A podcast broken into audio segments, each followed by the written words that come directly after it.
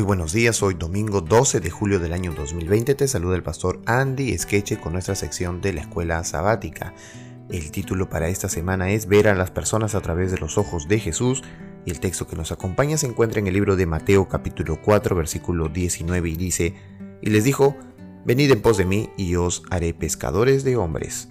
El título para el día de hoy es El segundo toque.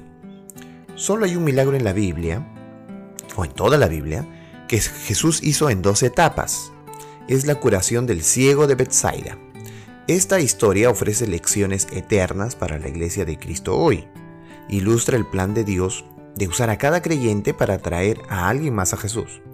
La escritura declara, vino luego Bethsaida y le trajeron un ciego y le rogaron que le tocase, dice Marcos 8:22. Las dos palabras aquí son trajeron y rogaron. ¿Quiénes? Pues amigo de él, ¿verdad? El ciego no vino solo. Sus amigos vieron su necesidad y lo trajeron. Puede que no haya tenido mucha fe, pero ellos sí, creían que Jesús sanaría la ceguera de este hombre. Hay aproximadamente 25 milagros curativos distintos en el Nuevo Testamento realizados por Jesús. En más de la mitad, un pariente o un amigo lleva al individuo a Jesús para que lo sane.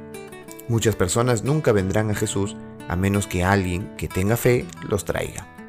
Nuestro papel es convertirnos en presentadores y acercar personas a Jesús. La segunda palabra que es digna de nuestra consideración en Marcos 8:22 es la palabra rogaron. Puede significar suplicar, implorar o exhortar. Implica un pedido más suave, amable y gentil que una demanda ruidosa y bulliciosa. Los amigos de este hombre amablemente suplicaron a Jesús, creyendo que tenía tanto el deseo como el poder de ayudar a este hombre.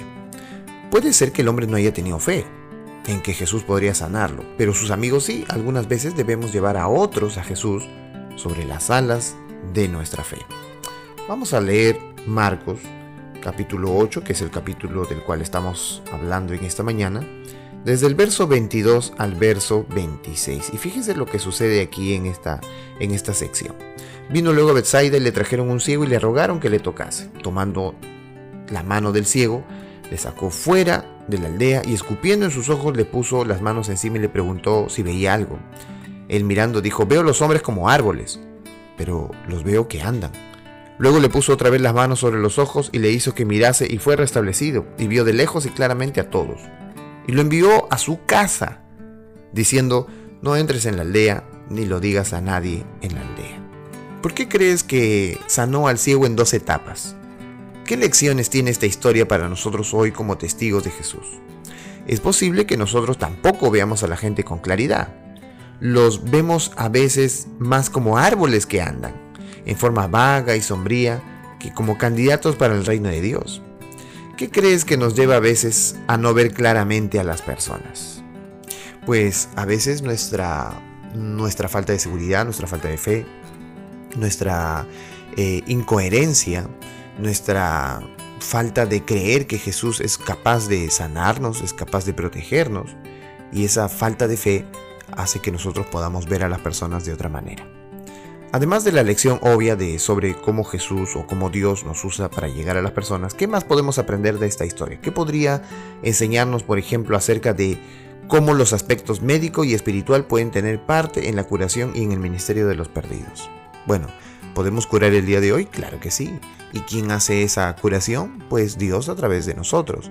¿Y cuando lo hace? Pues Jesús oraba todos los días y todos los días recibía las indicaciones del cielo de, qué es lo que iba a hacer y con quién. Así que nosotros también tenemos esa eh, facilidad abierta por Jesús para nosotros, pero necesitamos unirnos al Espíritu Santo para ser guiados por Él, a fin de saber cuándo y cómo hacerlo. Que Dios te bendiga en este día y que podamos estudiar la Biblia a través de la escuela sabática.